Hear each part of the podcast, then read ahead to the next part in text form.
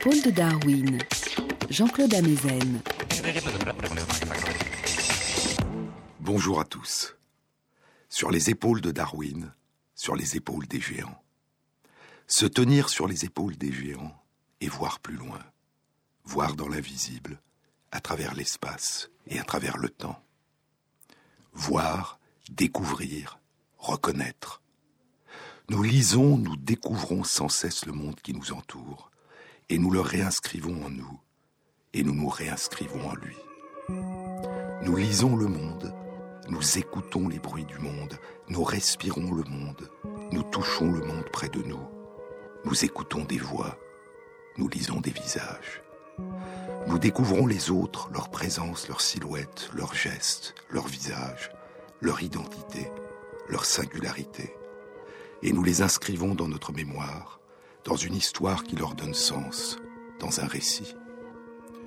Nous allons à la rencontre des autres, tels que nous les inventons, avant même de savoir si nous sommes trompés, parce que tout visage entrevu, imaginé, est promesse de présence, de relation, de lien, de souvenirs, de découverte ou de retrouvailles. Lorsque nous voyons un visage, nous sentons, nous savons immédiatement s'il s'agit d'une personne que nous connaissons. Et si tel est le cas, nous reconnaissons immédiatement le plus souvent cette personne, parmi toutes celles qui nous sont familières. Mais qu'est-ce que reconnaître?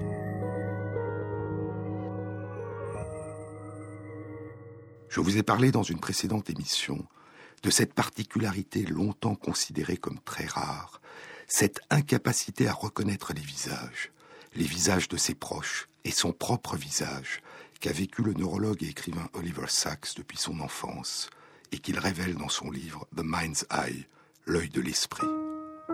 Une incapacité à reconnaître les visages et les lieux. Il lui faut en permanence des indices, des repères. Sans indices, sans repères, il est perdu. Les visages et les lieux sont pour lui depuis toujours des labyrinthes sans fin dans lesquels il se perd.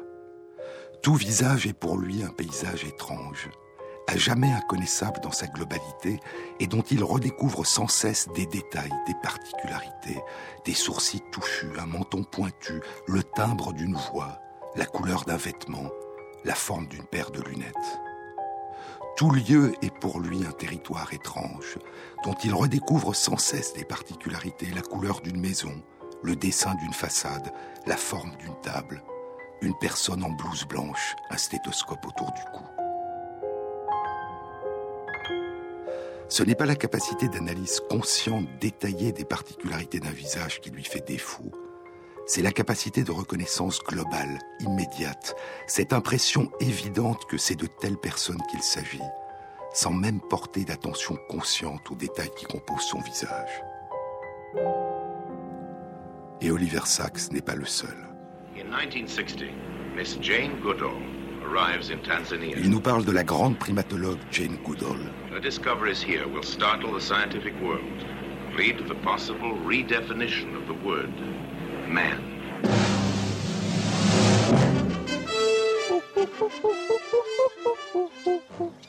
And the mother's up in the tree, quite quiet, and you hear her going, just laughing, which is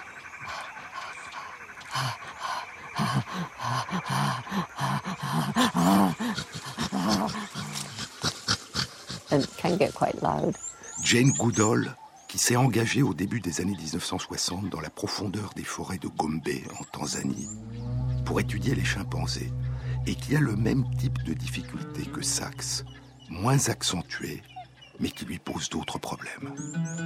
Ces problèmes, écrit Sachs, incluent non seulement la reconnaissance du visage des personnes, mais aussi du visage des chimpanzés. Ce qui fait, dit-elle, qu'elle est souvent incapable de distinguer individuellement différents chimpanzés par leur visage. Une fois qu'elle connaît bien un chimpanzé particulier, elle cesse d'avoir des difficultés. De même, elle n'a pas de problème avec sa famille et ses amis, mais, dit-elle, j'ai d'énormes problèmes avec des personnes qui ont un visage banal. Je dois chercher un indice, un grain de beauté ou une autre particularité. Je trouve cela extrêmement embarrassant. Je peux passer une journée entière avec quelqu'un et ne pas le reconnaître le jour suivant. Et elle a, ajoute Sachs, elle aussi, comme moi, une difficulté à reconnaître les lieux. Avant que la route ne me soit devenue très familière, dit-elle, je ne sais tout simplement pas où je suis. Je dois chercher partout pour trouver des indices, pour pouvoir retrouver le chemin du retour.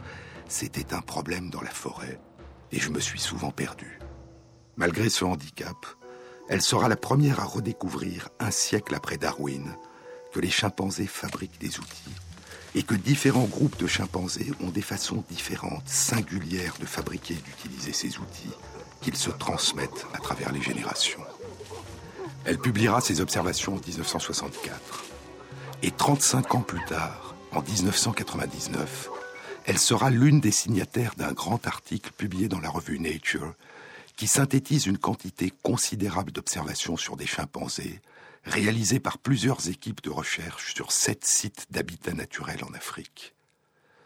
Elle y décrit avec d'autres chercheurs plusieurs dizaines de modalités différentes d'utilisation des outils, variables entre des groupes de chimpanzés géographiquement proches et qui sont transmises de génération en génération, une forme de transmission culturelle. Et l'article est intitulé Des cultures chez les chimpanzés. Est-ce malgré ce handicap ou au contraire en raison même de ce handicap, de cette incapacité ou de cette difficulté à reconnaître et à inscrire dans sa mémoire les traits des visages, qu'Oliver Sacks et Jane Goodall se sont engagés dans cette extraordinaire attention aux autres, dans cet extraordinaire élan vers l'autre, dans cette quête chez Oliver Sacks de ce qu'il y a de plus singulier par-delà les apparences, dans le monde intérieur de chaque être humain, dans cette quête chez Jane Goodall de ce qu'il y a de plus singulier et de plus semblable à nous dans les mondes intérieurs et les comportements de nos plus proches parents non humains, les chimpanzés.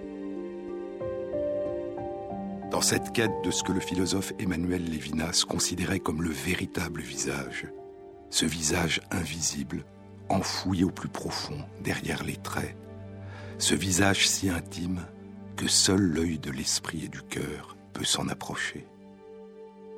Comment savoir? Mais ce que nous savons aujourd'hui, c'est que ce handicap, cette incapacité ou cette difficulté à reconnaître les visages n'est pas aussi rare qu'on le pensait.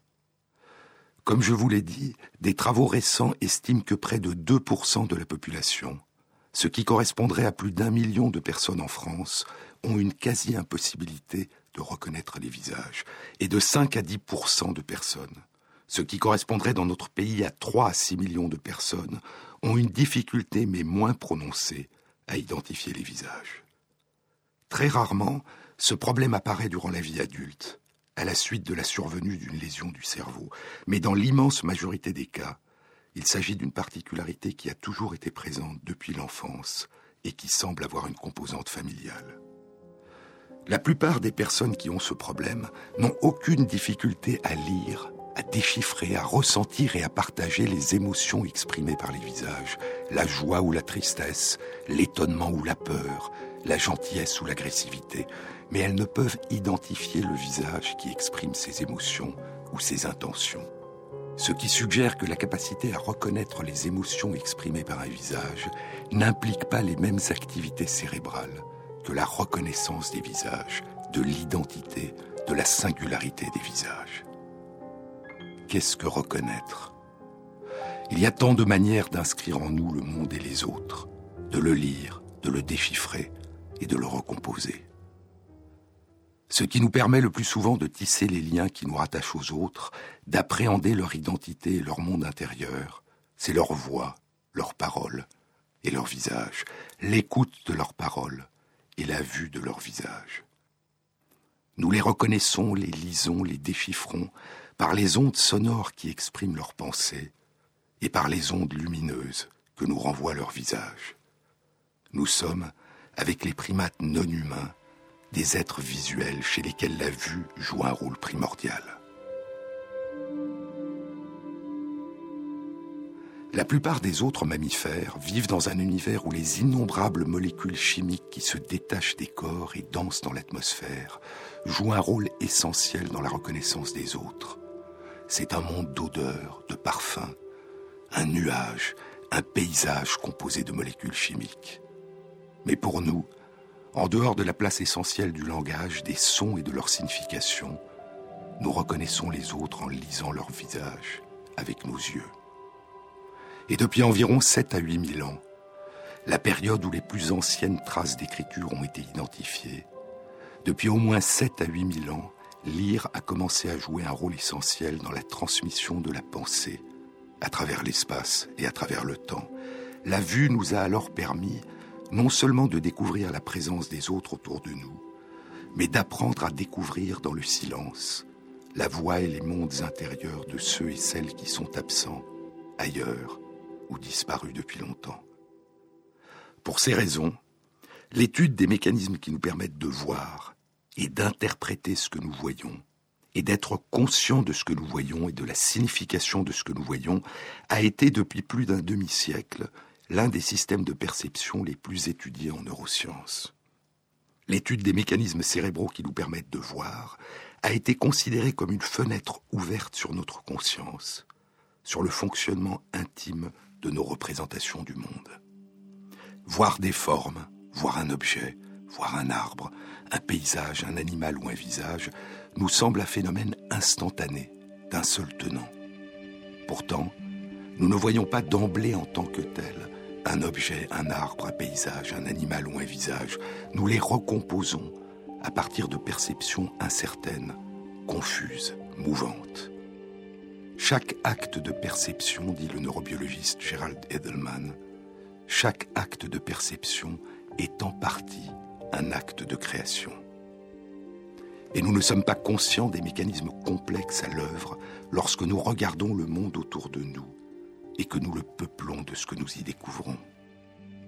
Nous ne recevons pas en cadeau, dit Oliver Sacks dans son dernier livre qui vient de paraître en anglais, Hallucinations, hallucinations.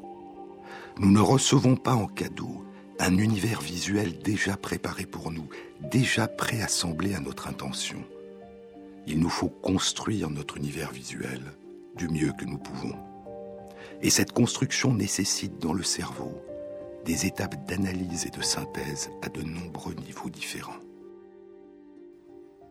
Ces étapes commencent par la perception des lignes et des angles, et de l'orientation de ces lignes et de ces angles au niveau de la région occipitale, de la région postérieure de la surface du cerveau, le cortex occipital.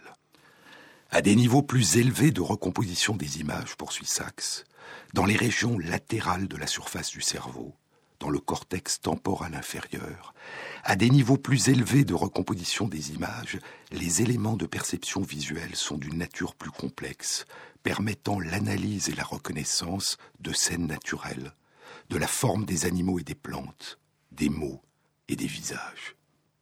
La vue d'un objet, d'un arbre, d'un paysage, d'un animal, d'un fleuve, d'une personne ou d'un visage implique une séparation, une extraction à partir d'un fond confus et changeant, une extraction de lignes, d'angles, d'invariants géométriques, d'ombre et de lumière, de différentes longueurs d'onde de lumière, de différentes intensités lumineuses, de reflets, de mouvements. Et de ces composants élémentaires, séparés, extraits du fond diffus, émergent en nous à la fois la sensation que ce que nous voyons appartient à une catégorie particulière, abstraite, stéréotypée, un objet, un arbre, un animal, un cours d'eau, un visage, et la prise en compte de sa singularité, c'est tel visage et pas un autre que nous voyons. Mais comment percevons-nous les visages?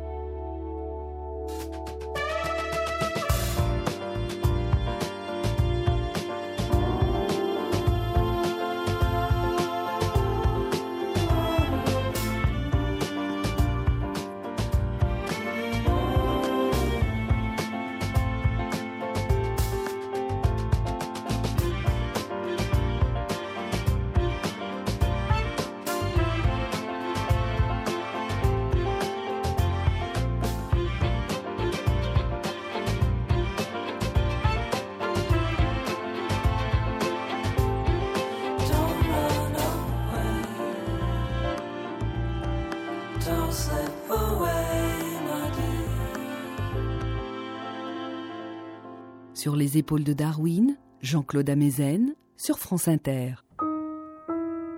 Durant la seconde moitié du XIXe siècle, à la fin des années 1870, le neurologue anglais John Huffling Jackson et le neurologue français Jean-Martin Charcot décrivent des personnes qui ont perdu à l'âge adulte la capacité de reconnaître les visages et les lieux.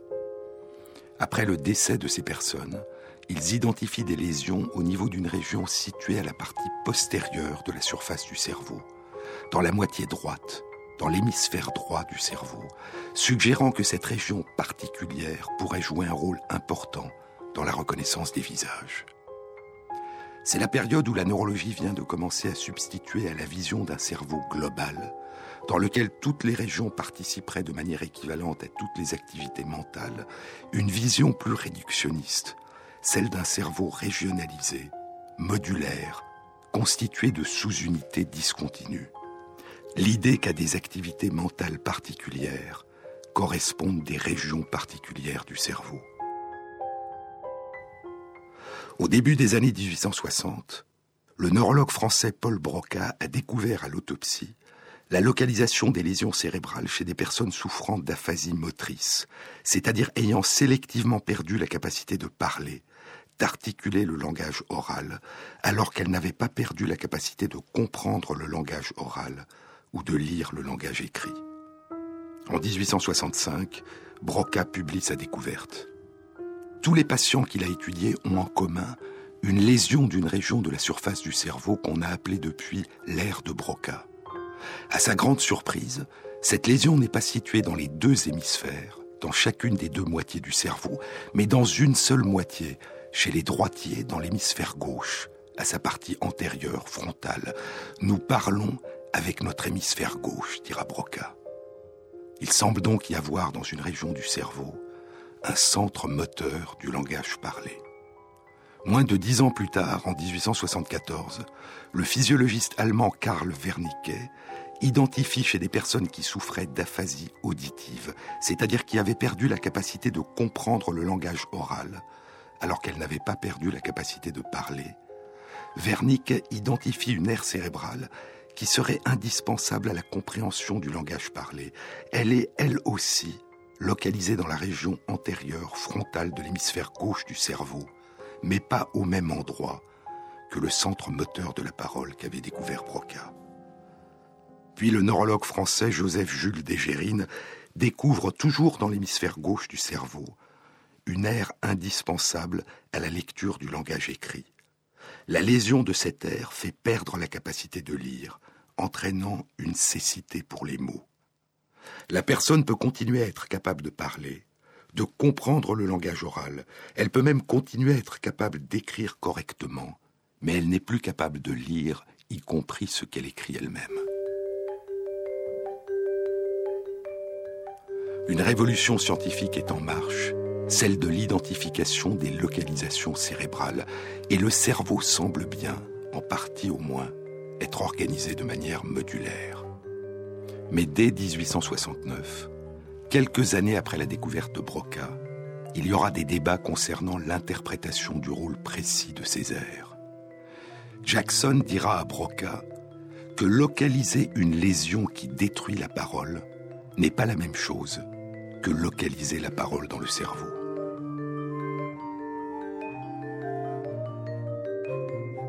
Et 20 ans plus tard, en 1891, Sigmund Freud, dans son livre consacré à l'aphasie, reprendra l'idée de Jackson en soulignant que la capacité de parler, ou de comprendre le langage oral, ou de lire le langage écrit, nécessite de nombreuses interconnexions entre les différentes régions du cerveau, et que l'aire de Broca, de Wernicke et de Dégérine ne constitue chacune que l'un des éléments indispensables mais non suffisants à l'intérieur d'un vaste réseau cérébral qui permet l'émergence de la parole ou de la lecture. Trente ans plus tard, en 1925, Mrs. Leaning publie une étude sur les images qui surviennent souvent au moment de l'endormissement ou dans la première phase de sommeil lent qui suit l'endormissement. Je vous en ai déjà parlé, c'est une période de rêve, parfois pour partie encore éveillée, qu'on appelle la période hypnagogique. Frappée par la fréquence parmi ces images hypnagogiques des images de visage, parfois extrêmement expressifs et détaillés, elle propose l'idée que cette prédominance des représentations de visage suggère que l'esprit a une tendance spéciale à voir des visages. Cette tendance a-t-elle une relation dans le cerveau? Avec une région particulière qui serait impliquée dans la reconnaissance des visages Au début des années 1990, l'exploration par imagerie fonctionnelle des activités du cerveau permettra de confirmer l'existence d'une petite région du cerveau qui joue un rôle important dans la reconnaissance des visages. Il s'agit d'une aire du cortex cérébral située dans le cortex temporal, à l'intérieur d'une région nommée le gyrus fusiforme, une petite aire qui sera nommée aire de reconnaissance des visages. Une localisation dans le cerveau de cette tendance spéciale de l'esprit à voir des visages qu'évoquait Leaning. L'aire de reconnaissance des visages est située dans le gyrus fusiforme droit, dans la moitié droite, l'hémisphère droit du cerveau, dans le gyrus fusiforme gauche, chez les personnes qui ont appris à lire, se trouve localisée l'aire de reconnaissance de la forme des mots. La lecture des visages et la lecture du langage.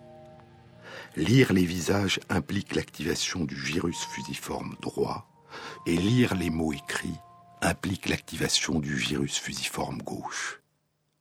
Lorsqu'une personne voit un visage, ou un dessin de visage, ou une représentation schématique d'un visage, il y a à l'imagerie cérébrale une activation rapide et sélective du gyrus fusiforme droit. Et lorsqu'une personne qui a appris à lire voit un mot écrit, il y a une activation rapide et sélective du gyrus fusiforme gauche. Lorsqu'une lésion survient dans l'aire de reconnaissance de la forme des visages, dans le gyrus fusiforme droit, la personne perd la capacité de reconnaître les visages. Et lorsqu'une lésion survient dans l'aire de reconnaissance de la forme des mots, dans le gyrus fusiforme gauche, la personne perd la capacité de reconnaître les mots écrits, le sens des mots écrits. Et puis, il y a le cas des hallucinations. Dans son dernier livre, Hallucinations, Oliver Sacks explore la richesse et la diversité des hallucinations visuelles, auditives, olfactives. De nombreuses cultures, dit Sachs, de nombreuses cultures considèrent que les hallucinations, de même que les rêves, sont des états de conscience privilégiés. Mais dans nos cultures occidentales modernes, les hallucinations sont le plus souvent considérées comme des signes de folie ou de lésions graves du cerveau, bien que dans la grande majorité des cas, les hallucinations n'aient pas ce type de signification. Elles sont pourtant source de discrimination et les patients ont souvent une réticence à admettre leurs hallucinations par peur que leurs proches et même leurs médecins ne pensent qu'ils sont en train de perdre l'esprit.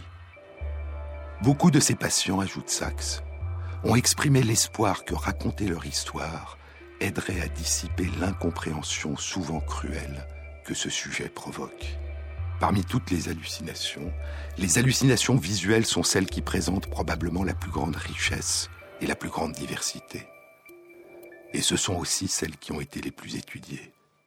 Au XVIIIe siècle, Charles Bonnet, un naturaliste suisse aux intérêts multiples et changeants, a étudié les insectes et les plantes puis, quand sa vue baisse, lui interdisant l'utilisation du microscope, il commence à s'intéresser à la psychologie et à la philosophie, puis finalement aux hallucinations lorsque son grand-père commence à perdre la vue et à avoir des visions. Charles Bonnet a décrit brièvement ses visions dans son traité de l'âme, qu'il publie en 1760, avant de commencer à vivre lui-même des hallucinations visuelles semblables à celles qu'avait son grand-père. Charles Bonnet, dit Sachs, avait une conception modulaire du cerveau, le décrivant comme un organe qui était constitué de l'assemblage de différents organes, et il attribuait les hallucinations de son grand-père à une activation spontanée de ce qu'il pensait être les régions visuelles du cerveau, une activation qui puisait désormais dans la mémoire, à partir du moment où elle ne pouvait plus être due aux perceptions des yeux. L'esprit, écrit Charles Bonnet en 1760, l'esprit n'est pas capable de faire la différence entre une vision et la vue de la réalité. Et 238 ans plus tard, en 1998, Dominique Fitch et ses collègues de Londres publieront dans Nature Neuroscience une étude qui suggère que dans le cerveau non plus, il n'y a pas de distinction entre une hallucination et la réalité. Fitch et ses collègues ont réalisé une imagerie fonctionnelle cérébrale chez des personnes au moment où elles vivent leurs hallucinations visuelles. Et l'imagerie indique l'existence d'une hyperactivation sélective et transitoire dans certaines régions du cortex visuel. Par exemple, les hallucinations en couleur sont associées à une hyperactivation de la région V4 du cortex visuel qui est impliquée dans la représentation des couleurs. Certaines personnes ont des hallucinations de visage. Elles voient des visages devant elles alors qu'il n'y en a pas. Et pendant ces hallucinations de visage, Fitch et ses collègues observent une hyperactivation du gyrus fusiforme droit, où est située l'aire de reconnaissance des visages, et cette hyperactivation cérébrale précède de plusieurs secondes la survenue des hallucinations. Plus tard, d'autres études montreront une hyperactivation du gyrus fusiforme gauche, où est située l'aire de reconnaissance de la forme des mots, pendant les hallucinations qu'on appelle lexicales, lorsque les personnes voient des mots devant leurs yeux alors qu'il n'y en a pas. Et ainsi, il existe dans l'hémisphère gauche du cerveau une région qui joue un rôle important dans la reconnaissance des mots, et dans l'hémisphère droit du cerveau, une région qui joue un rôle important dans la reconnaissance des visages. Nous lisons les visages et nous lisons les livres à partir de l'activation de deux régions en miroir de notre cerveau, l'une située à droite quand nous lisons les visages, et si nous avons appris à lire, l'autre située à gauche quand nous lisons des mots écrits. Such a shame to believe in escape, a laugh on every face, and that's a change. till I'm finally left with an aid. Tell me to relax, I just stare. Maybe I don't know if I should change the feeling that we share. It's a shame.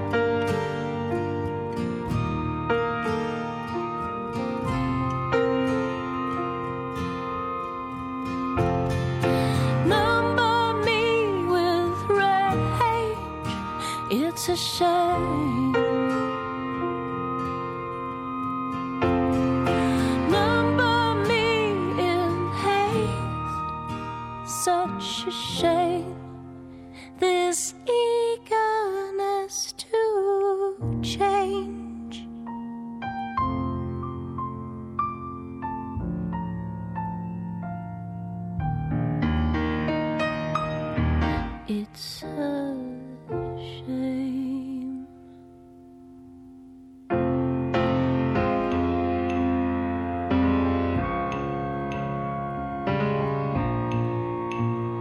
The dice decide my faith, and that's a shame. In these trembling hands, my faith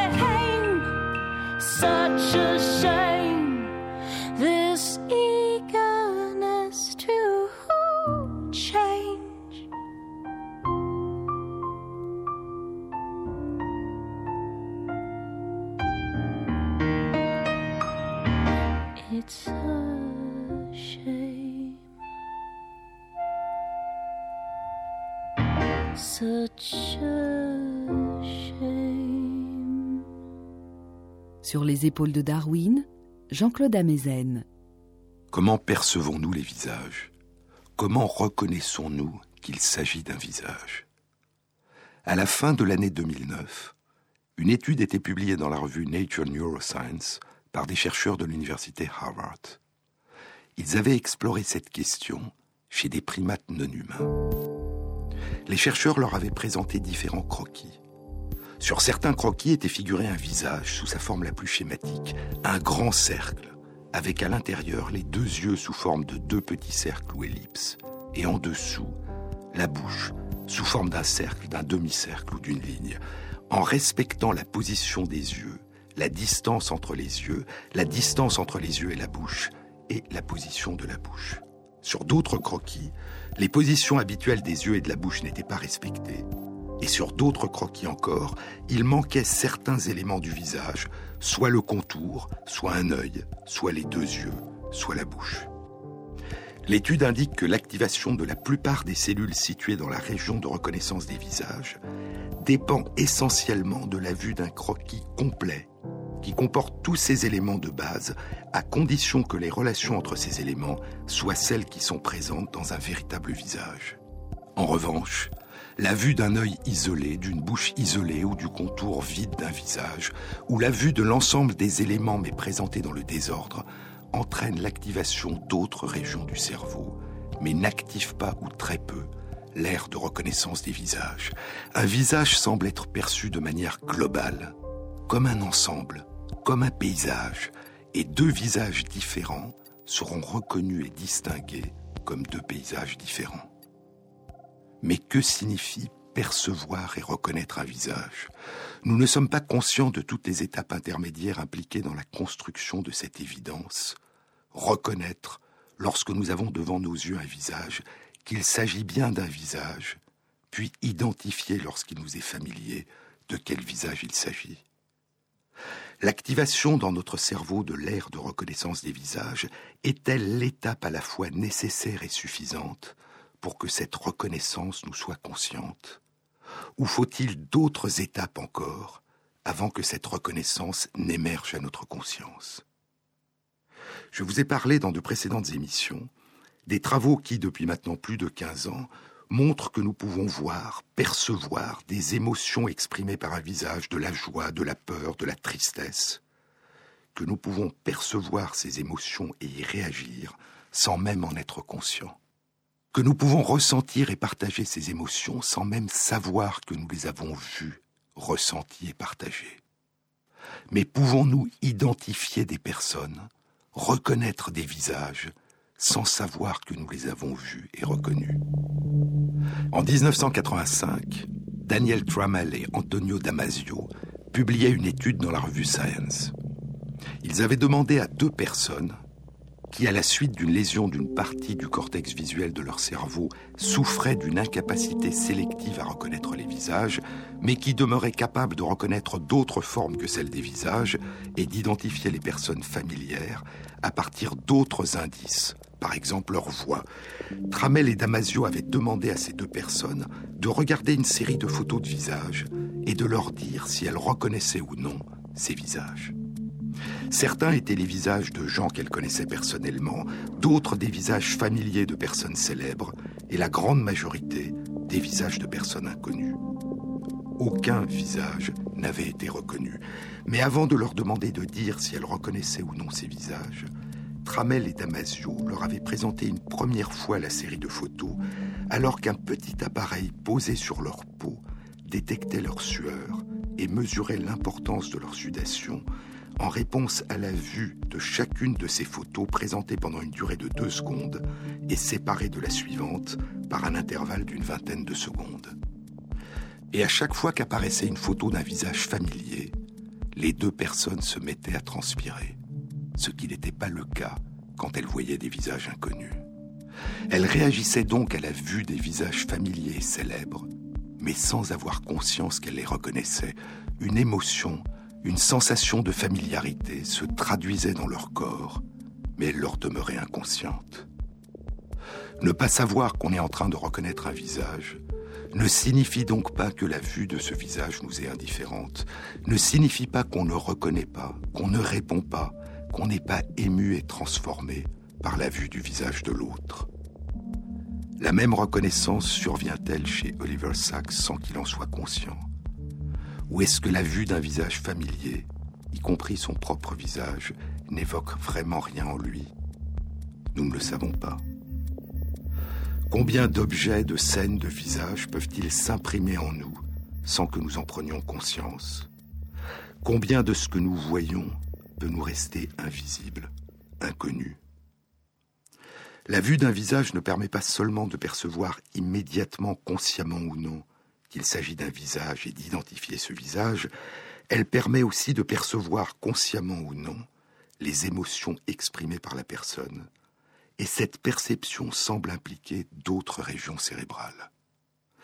Une étude publiée il y a un mois dans les comptes rendus de l'Académie des sciences des États-Unis suggère que cette perception des émotions implique au moins deux modalités de réponse cérébrale qui fonctionnent en parallèle. L'une est une réponse à des catégories d'émotions exprimées de manière stéréotypée par les visages, des expressions typiques de peur, de joie, d'étonnement, d'agressivité, de tristesse. Et elles sont perçues et traitées comme des images, comme des instantanés, comme des photos. L'autre réponse, plus fine et plus dynamique, se construit dans la durée.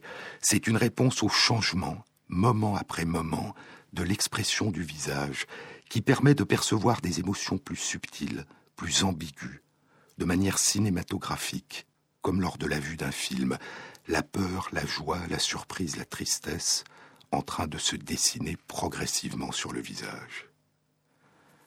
Mais la richesse de notre réponse intègre et dépasse ces mécanismes élémentaires.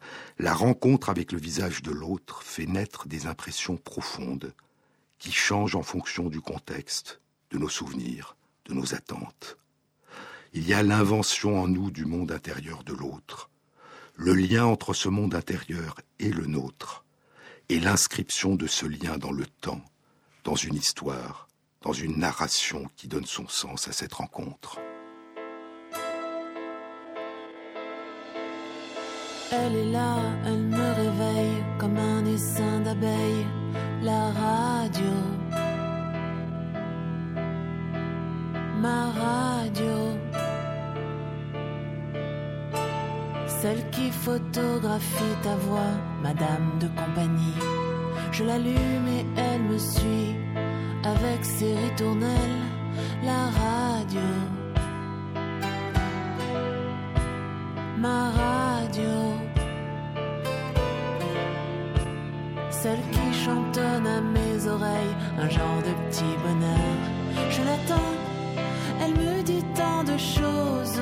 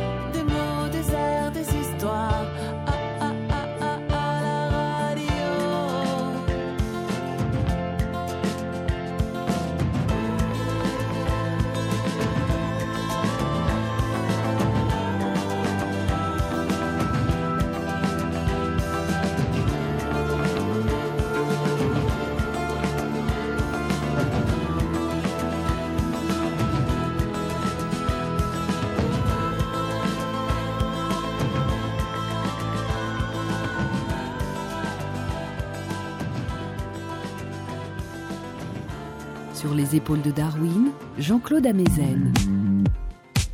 Nous découvrons les autres, parfois sans même le savoir. Nous découvrons leur présence, leurs émotions, leur visage. Mais parfois, nous n'en découvrons que des traces. Et même si nous ne connaissons pas leur visage, même si nous ne les avons jamais rencontrés, nous commençons à tisser, à inventer le lien qui nous rattache à eux. Les traces, dit Pascal Quignard, les traces ne sont jamais visibles en tant que traces.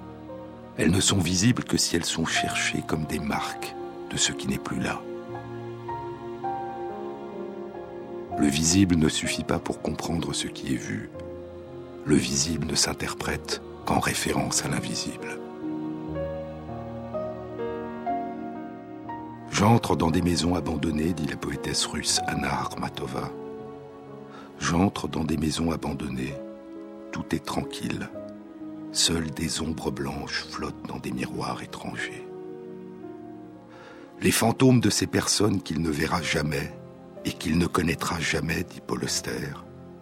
Les fantômes de ces personnes qu'il ne verra jamais et qu'il ne connaîtra jamais sont toujours présents dans les objets abandonnés, éparpillés à travers leurs maisons vides.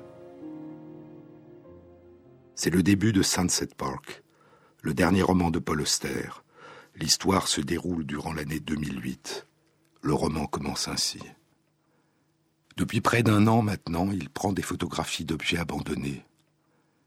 Il visite chaque jour au moins deux maisons, parfois jusqu'à six ou sept, et chaque fois qu'il entre avec sa corde dans une nouvelle maison, ils sont confrontés aux objets, aux innombrables objets laissés derrière eux par les familles disparues.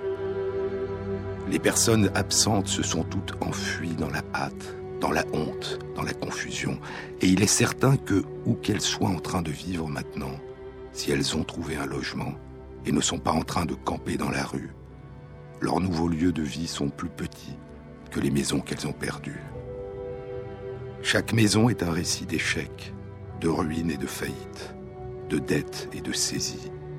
Et il s'était donné comme responsabilité de recueillir les dernières traces persistantes de ces vies éparses, pour pouvoir prouver que ces familles disparues avaient autrefois vécu ici, que les fantômes de ces personnes qu'ils ne verraient jamais et qu'ils ne connaîtraient jamais sont toujours présents dans les objets abandonnés, éparpillés à travers leurs maisons vides. Le travail est appelé nettoyage, et il fait partie d'une équipe de quatre hommes employés par la société de biens immobiliers Dunbar, qui sous-traite ses services à des banques locales qui possèdent désormais les maisons en question. Les plaines de la Floride du Sud sont emplies de ces maisons orphelines, et comme il est dans l'intérêt des banques de les revendre aussi vite que possible, les maisons vides doivent être nettoyées, réparées et être prêtes à être présentées à de potentiels acheteurs. Dans un monde en train de s'effondrer, dans les ruines de l'économie, dans un monde de privation et d'épreuves incessantes et toujours plus étendues, le nettoyage est l'un des rares secteurs professionnels florissants et il ne fait aucun doute qu'il a eu de la chance de trouver cet emploi. Il ne sait pas combien de temps encore il pourra le supporter, mais le salaire est convenable et dans un pays où les emplois sont de plus en plus rares, ce n'est rien moins qu'un bon emploi.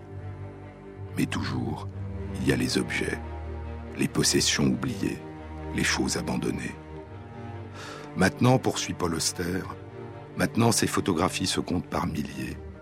Et dans ces archives bourgeonnantes, on peut trouver des photos de livres, de chaussures, de tableaux, de pianos et de grippins, de services de thé, de chaussettes sales, de télévision et de jeux de société, de vêtements de fête et de raquettes de tennis, de canapés, de lingerie en soie, de tubes de rouge à lèvres, de fusils, de matelas décolorés, de couteaux et de fourchettes, des jetons de poker, une collection de timbres et un canari mort étendu au bas de sa cage.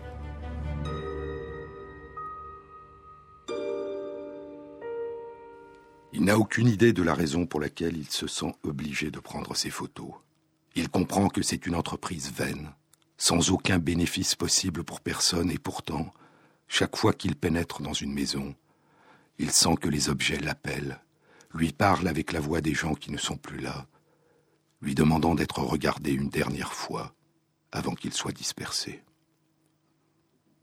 Nous lisons, nous déchiffrons autour de nous les signes de la présence des autres, mais aussi les signes de leur absence, de leur manque, les traces qui disent qu'un jour ils ont été là où nous nous tenons, les traces qui disent leur départ, leur disparition ou leur fuite.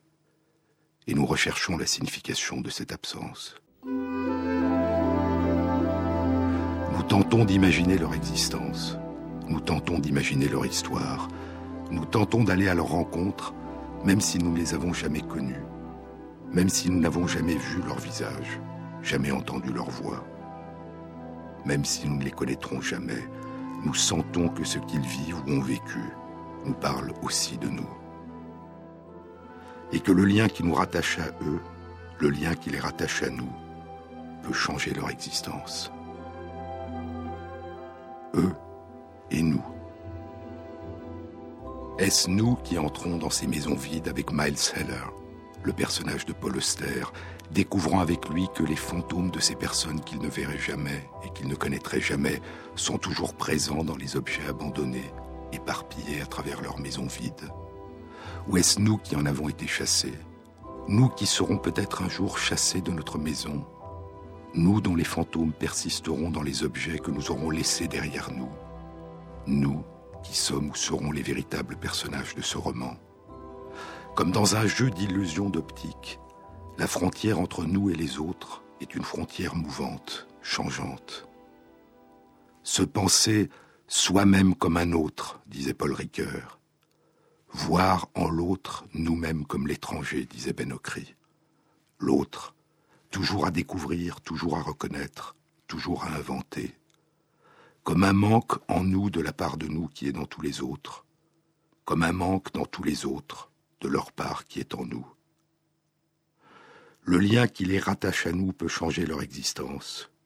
Le lien qui nous rattache à eux peut changer notre existence. Et tant que ce lien n'est pas rompu, les malheurs n'effacent pas l'espoir. C'est l'espoir qui donne son sens à la vie, dit François Jacob. Et l'espoir se fonde sur la perspective de pouvoir, un jour, transformer le monde présent en un monde possible qui paraît meilleur. L'espoir de faire reculer les injustices, l'exclusion et l'abandon, et d'effacer ces frontières toujours renouvelées qui nous séparent sans cesse de ceux qu'on appelle les autres.